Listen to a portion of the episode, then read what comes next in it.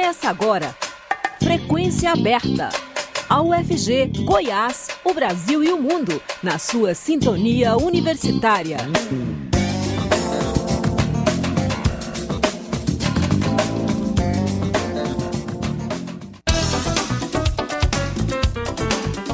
Olá, boa tarde. Pontualmente 5 horas, está começando Frequência Aberta. Eu sou Rodrigo de Oliveira Estarei com vocês até às 5 e meia da tarde com as principais notícias de Goiás, do Brasil e do mundo.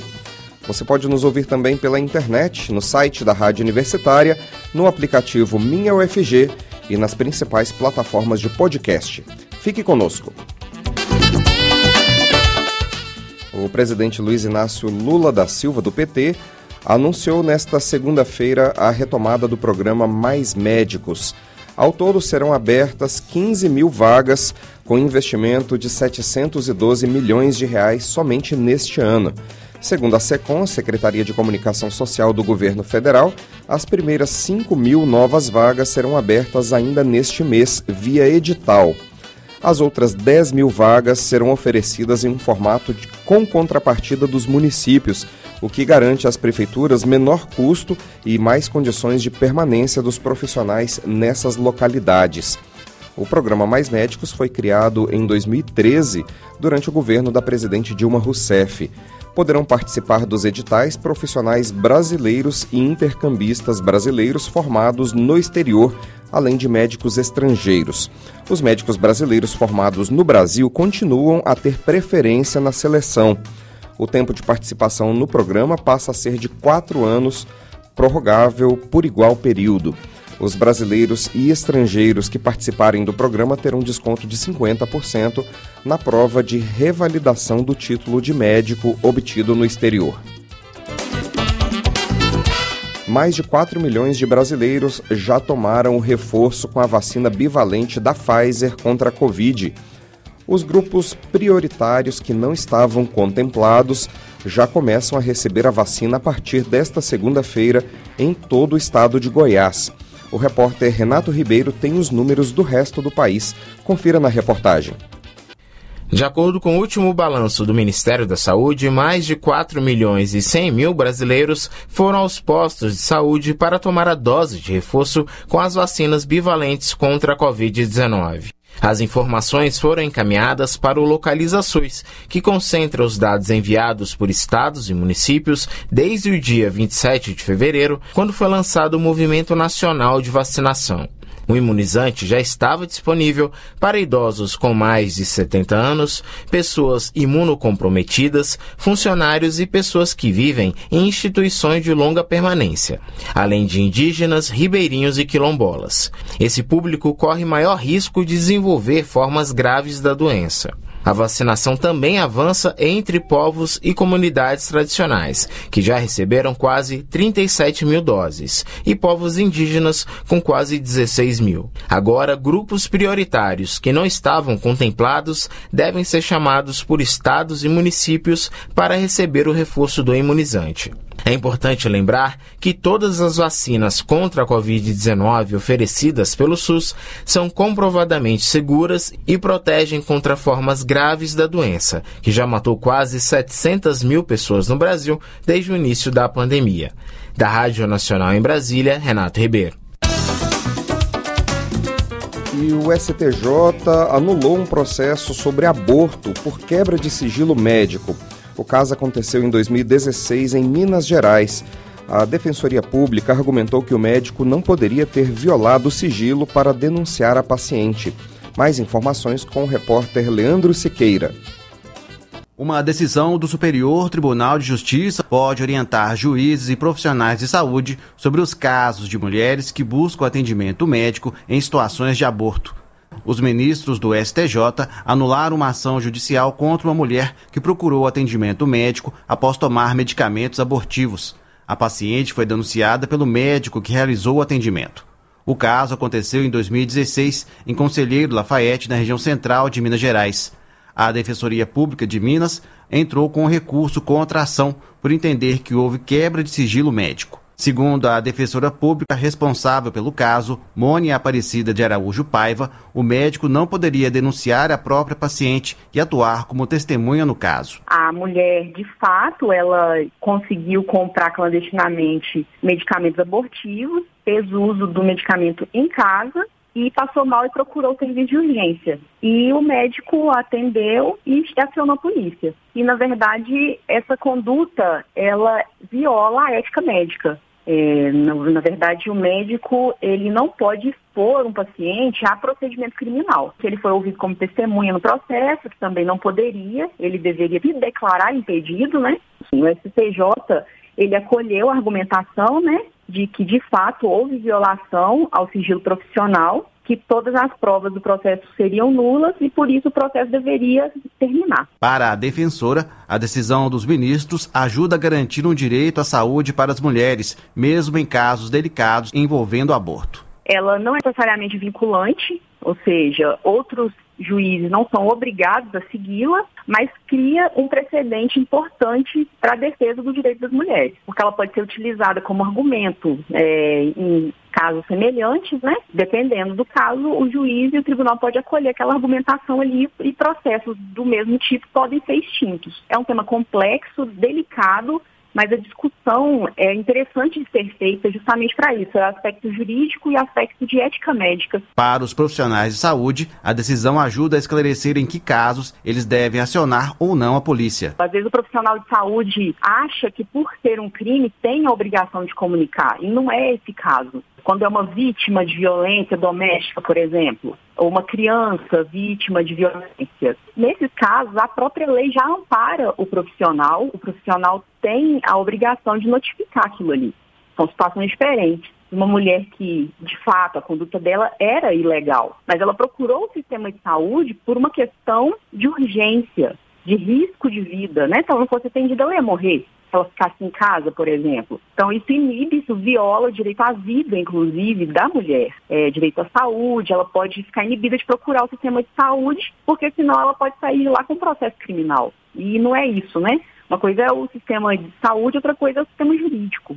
De acordo com a Defensoria Pública de Minas, na época da denúncia, a mulher não chegou a ser presa. Ela foi ouvida e liberada. Com a decisão do STJ, a ação de crime de aborto foi extinta. Pela lei brasileira, o aborto só é permitido nos casos de risco de vida da gestante, gravidez decorrente de estupro e no caso do feto sofrer de anencefalia, uma falha congênita que prejudica o desenvolvimento do cérebro. Reportagem Leandro Siqueira. São 5 horas e 7 minutos. O vice-presidente da República, Geraldo Alckmin, do PSB, disse hoje que a nova regra fiscal a ser apresentada pelo governo federal nos próximos dias deve combinar a curva da dívida pública, superávit primário e um mecanismo de controle de gastos. Segundo ele, porém, o presidente Lula ainda não deu a palavra final sobre a proposta. A Alckmin não detalhou o funcionamento da nova âncora, que vai substituir o teto de gastos, mecanismo que limita o crescimento das despesas à variação da inflação, mas avaliou que, no geral, a regra foi bem concebida. O vice-presidente disse que o objetivo da regra é manter a trajetória da dívida pública sob controle e permitir a realização de investimentos públicos. Os detalhes da nova regra fiscal foram discutidos internamente pelo governo em reunião realizada na última sexta-feira, dia 17. O ministro da Fazenda, Fernando Haddad, vem tratando desse assunto com bastante reserva. Na pasta, apenas alguns de seus secretários participam dessas discussões. Na sexta-feira, o encontro no Palácio do Planalto também teve participação restrita. Além de Haddad, Lula e Alckmin, participaram somente os ministros da Casa Civil Rui Costa, do Planejamento Simone Tebet e de Gestão Esther Dueck. Nesta segunda, Haddad tem uma série de reuniões para discutir a nova regra com lideranças no Congresso. A repórter Priscila Mazenotti tem mais informações para a gente. Atendendo a um pedido do presidente Lula, o ministro da Fazenda, Fernando Haddad, levou a líderes do Congresso e aos presidentes das duas casas a nova proposta de regra fiscal. A expectativa é a de que Lula bata o martelo antes de embarcar para a China no domingo, como explicou Fernando Haddad. Tem que sair uma coisa sólida, uma coisa sóbria, uma coisa que faça sentido para as pessoas e não vai ser o assodamento que vai nos levar a essa situação. Então nós vamos, eu já antecipei de agosto para março, né? E até meados de março, não foi nem no fim, nem, não chegamos nem no fim de março ainda, e já está entregue para o presidente Lula. Então agora ele nos autorizou a expandir as conversas, né, nesse, com, esse, é, com essa orientação clara em relação às duas casas Outras reuniões de apresentação da proposta, que vai substituir o teto de gastos, devem ocorrer até lá, inclusive com economistas sem ligação com o mercado. E aí é correr contra o tempo. É que o projeto de lei complementar com a nova regra precisa chegar ao Congresso antes de 15 de abril, quando o governo vai encaminhar o projeto de lei de diretrizes orçamentárias. A ideia é elaborar o orçamento já com base na nova regra. Sobre a possível divulgação do projeto antes do fim da reunião, reunião do Copom, o Comitê de Política Monetária, na quarta, Haddad foi claro, são duas agendas diferentes. E ainda acrescentou: o Copom tem a sua própria dinâmica, o que não se pode atropelar o processo de conversa para que haja uma proposta sólida, sem pressa. Da Rádio Nacional em Brasília, Priscila Mazenotti. O ministro da Justiça Flávio Dino anunciou 100 milhões de reais para ajudar na segurança do Rio Grande do Norte. A permanência da Força Nacional de Segurança no estado também foi prorrogada. Voltamos com o repórter Renato Ribeiro, que traz as informações sobre esse assunto para a gente. O ministro da Justiça e Segurança Pública, Flávio Dino, que desembarcou nesse domingo em Natal, anunciou nesta segunda-feira que o governo federal vai liberar 100 milhões de reais para investimentos na segurança do Rio Grande do Norte. São recursos do Fundo Nacional de Segurança Pública e do Fundo Penitenciário Nacional. Esse dinheiro será utilizado em obras, compras de equipamentos, aquisição de viaturas, além da construção de nova unidade prisional e ampliação do número de vagas nos presídios. O ministro explicou que são valores novos, além daqueles já destinados ao Estado. Flávio Dino disse também que o governo federal vai assumir três obras no estado: do Instituto Técnico Científico de Perícia, do Regimento da Cavalaria da Polícia Militar e do Complexo da Polícia Civil. E com isso, os recursos que seriam destinados a essas obras serão liberados para que o governo do estado possa investir na compra de equipamentos. Nós estamos liberando capacidade de investimento do governo estadual. Além disso, nós vamos investir e destinar imediatamente ao estado viaturas e armamentos, armamentos, armas longas, como são conhecidas, é, são que vão ampliar o poder de resposta das polícias estaduais. Nós já temos, inclusive, uma parte desse equipamento comprado e que será entregue ao longo desta semana ou da próxima ao governo do Rio Grande do Norte. A governadora do Rio Grande do Norte, Fátima Bezerra, afirmou que os 100 milhões são um passo importante para o retorno da paz social no estado mais policiais, aprofundar cada vez mais investigação, o setor de inteligência, bem como também os investimentos no sistema prisional, começando com a expansão de vagas, serão mais vagas, aquisição de equipamentos, bem como também fortalecimento das medidas exatamente de ressocialização. Fátima Bezerra anunciou que a permanência da Força Nacional de Segurança no Estado foi prorrogada e garantiu ainda que vai haver a reposição de todos os transportes escolares danificados nos ataques. Da Rádio Nacional em Brasília, Renato Ribeiro. Governo da Suíça anunciou hoje que pode disponibilizar quase 280 bilhões de dólares para estancar a crise financeira e permitir que a fusão entre os bancos UBS e Credit Suisse ocorra sem que, os novos, sem que novos riscos possam emergir aí desse negócio. A informação faz parte dos documentos que basearam o acordo no final de semana, no qual o maior banco do país, o UBS, comprou o antigo rival Credit Suisse por 3 bilhões e 200 milhões de dólares. O temor entre a elite financeira suíça e os investimentos, os investidores, perdão, é de que a criação de um mega banco mundial, ainda que resolva a crise imediata, abra a possibilidade de uma vulnerabilidade ainda maior para o sistema financeiro.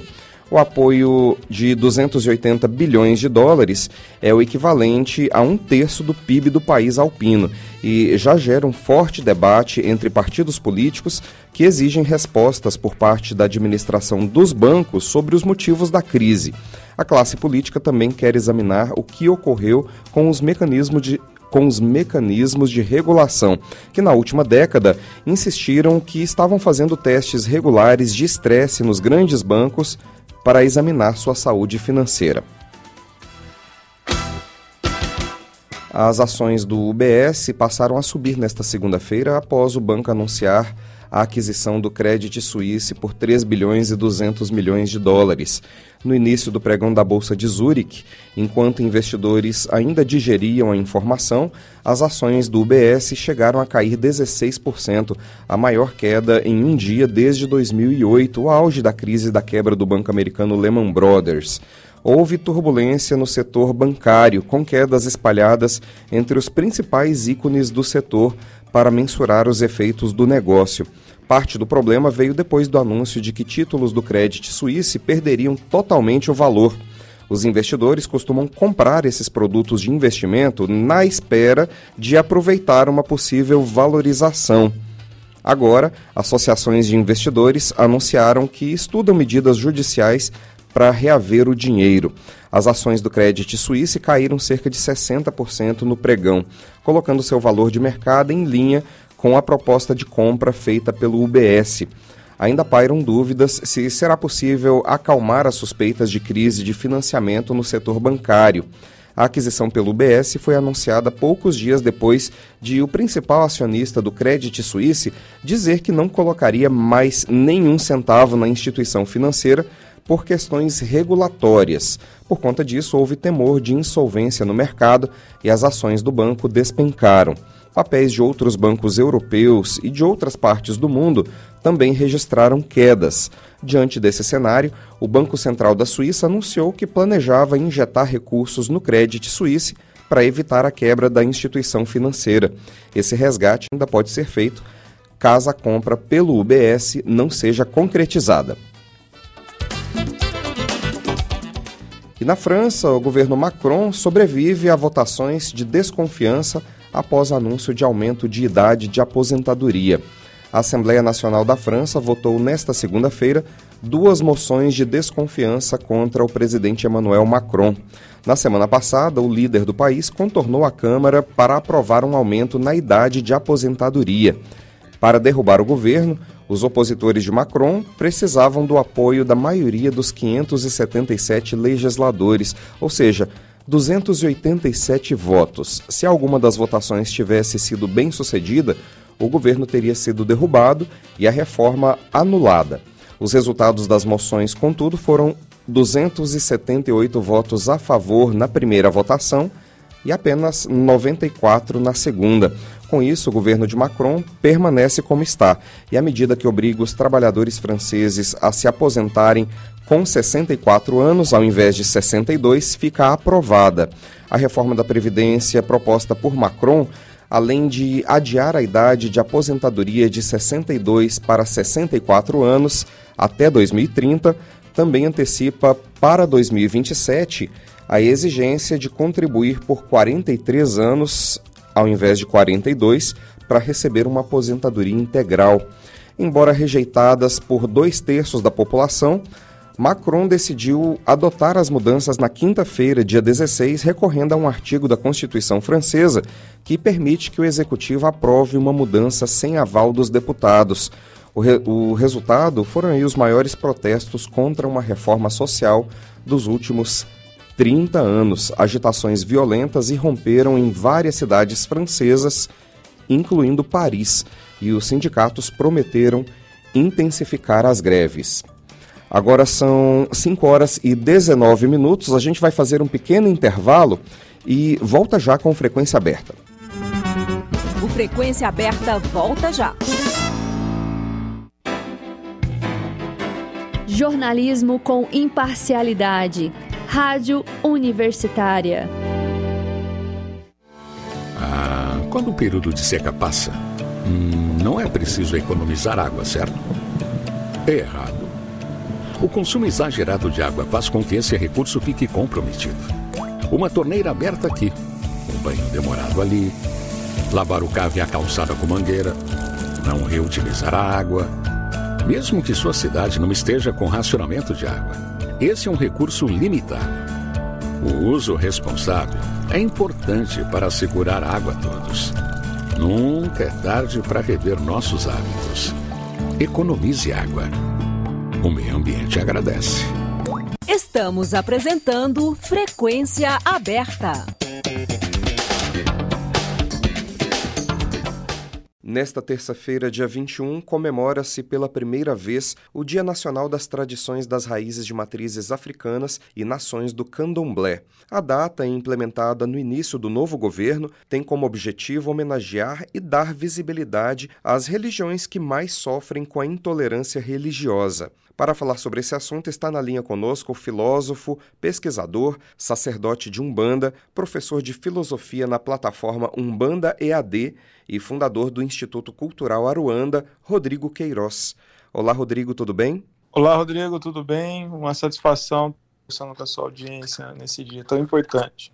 Rodrigo, qual que é a importância de uma data para homenagear as religiões de matriz africana? Olha, Rodrigo, eu entendo que a data ela vem ao encontro de uma necessidade de medidas afirmativas contra o racismo religioso que impera dentro da nossa cultura social ainda, apesar de sermos um país constitucionalmente é, laico e a gente vê todos os dias alguma notícia de adeptos das tradições afro-religiosas sendo alvo de algum tipo de violência. Então, eu não acredito que seja uma homenagem, mas sim uma vitória rumo a medidas que possam trazer maior divulgação, reflexão para normalizar a pluralidade de fé que tem no nosso país. Como adepto da Umbanda, você sente que as pessoas estão cada vez mais informadas, que o preconceito é cada vez menor ou ele aumenta a cada dia? Eu tenho a sensação que aumenta, né? A gente passou aí um, um período no nosso país de maior intensificação da intolerância, do racismo religioso validado, né, de alguma forma dentro do próprio sistema social político. E eu percebo que a gente vem, apesar de tantas medidas e iniciativas de dentro para fora, né, do, do, da, das expressões dessas religiões, a gente ainda vê uma crescente publicidade intolerante. Inclusive... Infelizmente, não, não é um cenário que eu, que eu acho que está sendo bom, né? Inclusive, adeptos de religiões de matrizes africanas, vez ou outra, sofrem algum tipo de violência né, nas ruas ou até nos próprios terreiros. Que tipo de estigmas e preconceitos os adeptos dessas religiões sofrem no Brasil? É, então, o que eu identifico, o que a gente sente na pele é justamente, muitas vezes, a tentativa de segregação, né? Então, se você é adepto de uma religião afrocentrada, você não merece aquela determinada vaga de emprego, você vai ser alvo de chacota, de algum tipo de constrangimento numa festa, numa roda, num ambiente. Então, são tantas camadas em que essa segregação, né, impulsionada por esse racismo religioso, nos impacta e que está cada vez mais sofisticado, né, Rodrigo? Então, não é quando a gente vê notícias de violência, né? Então, a pessoa que foi agredida na rua, a pessoa que é expulsa de um ambiente porque chegou lá paramentada. Temos uma grande filósofa no Brasil, a Catiúcia Ribeiro, que ela conta que pouco tempo atrás ela foi ter que fazer uma viagem de avião e ela estava de obrigação, né? Então ela estava com o paramento religioso dela, ela sentou do lado de uma outra mulher começou a criar caso e pedir para a aeromoça mudar ela de lugar, só que o avião estava lotado, então ela não poderia mudar, né? Porque ela não queria estar do lado daquela macumbeira, assim ela se expressou, né? Então imagina a situação de constrangimento, a gente está falando de avião, né? Que uhum. é um uhum. lugar que é uma outra camada social no Brasil consegue usar, né? Desse recurso e que você vê que então não há divisão de noções culturais, é, acadêmicas, gênero, classe social que esse vulto do, do racismo religioso impacta nas pessoas. Portanto, isso é algo muito grave. Quando chega nesse ponto, a gente está falando de algo muito grave. Mas e da forma silenciosa, né? A pessoa que perde emprego porque já está lá algum tempo numa determinada empresa e descobriu, o superior descobriu que ela tem determinada fé e por isso só ele dispensa e, e não leva em consideração a qualidade profissional daquele sujeito. Né? Então ele atravessa todo esse parâmetro, mas só por causa da confissão religiosa dela não, não merece estar ali naquele lugar, né? E isso, por exemplo, é um, uma coisa recorrente que a gente sabe, tem notícia, mas que isso não é divulgado, né? Ninguém uhum. pode alegar isso numa dispensa de emprego ou na rejeição de uma vaga de emprego. Porque isso é crime, né? Basicamente, isso... o que você está dizendo é que falta informação à população brasileira, né? Falta o conhecimento da diferença básica das religiões de matriz africana para as religiões de matriz europeia, por exemplo. Como Sim. filósofo, como que você classificaria essas diferenças? Eu entendo que essas diferenças estão nesse âmbito, como você apontou, do desconhecimento, mas atrelado por um reforço estrutural ao longo da Constituição do nosso país é um processo longo, que não começou agora também, né, de mudança de perspectiva. Quanto mais medidas existirem, por exemplo, nessa semana está se falando muito disso, dado a constituição dessa data importante. E vocês aqui estão falando disso. Então, é, são medidas como essa, mas mais presentes nas grandes mídias, em que começa a normalizar a pluralidade religiosa. Né? Então, toda ideia que se tem distorcida sobre a origem religiosa do preto, né, da matriz africana, quanto mais isso se torna normal na, no imaginário coletivo, vai ficando apagado esse preconceito, né? Esse uhum. racismo vai se dissolvendo. É um longo caminho, né? Então, por isso que medidas como uma constituição de uma data importante como essa, para que a gente possa falar mais, entre outras, que precisam ir sendo constituídas para poder mudar o aspecto cultural. Olha só, a gente está nesse ano 2023 comemora-se também 20 anos da Lei 10639, que obriga o ensino da história e cultura africana dentro da formação básica no país. Pois é, quando a gente fala em 20 anos, a gente tem aí quase duas gerações né, no processo de educação. E o que poderia se imaginar no passado, quando instituiu essa lei, é que 20 anos depois teríamos um cenário muito melhor. Isso não acontece ainda. Né? Não acontece por quê? Porque nem no âmbito da educação há uma ênfase para mostrar esses valores, influências culturais como algo legítimo da nossa brasilidade, né? da nossa identidade como país também. Uhum. Então é esse desbalanceio ainda que precisa ser corrigido para a gente ter uma mudança de panorama de fato, né? Agora, Rodrigo, você é autor de alguns livros sobre a Umbanda, né? Tem o Mediunidade na Umbanda, lançado recentemente, também Exu do Ouro. Esses livros são derivados de alguma pesquisa acadêmica?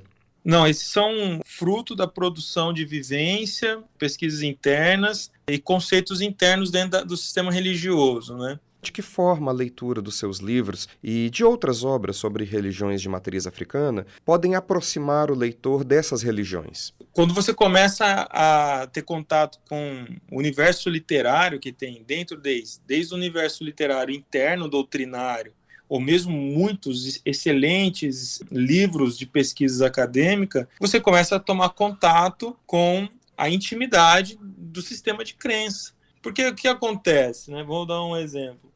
O imaginário coletivo popular é que as religiões de origem africana preconizam, né, incentivam práticas do mal, né, de prejuízo a alguém, ao terceiro. Essa coisa que se, que se estabelece. Mas quando você começa a ter contato e começa a estudar, entender como que é a visão de mundo, a perspectiva filosófica, cosmológica, teológica desses sistemas de crença, aqueles que são devotos de religiões mais eurocentradas vão ficar surpresos do quanto são semelhantes às religiões. Né? Então, essa é a oportunidade né, de você ter contato com obras o tempo todo e descortinar um, um universo fascinante, né, que traz muito bem para a vida de todo mundo, né? Rodrigo, como é que faz para adquirir seu livro? Está disponível em livrarias online ou talvez no site da editora? Sim. É, conta o Mediunidade na Umbanda, ele é um livro que trata da minha tese do, do, da particularidade do mediunismo, né? A mediunidade, ela traz uma segmentação de conexão ancestral. E isso que é novo, né, dentro do, do, dos estudos sobre mediunidade, de entender que a mediunidade não é algo tão neutro como se gostaria de acreditar, mas ela traz conexões ancestrais. Eu chamo isso de mediunidade de terreiro.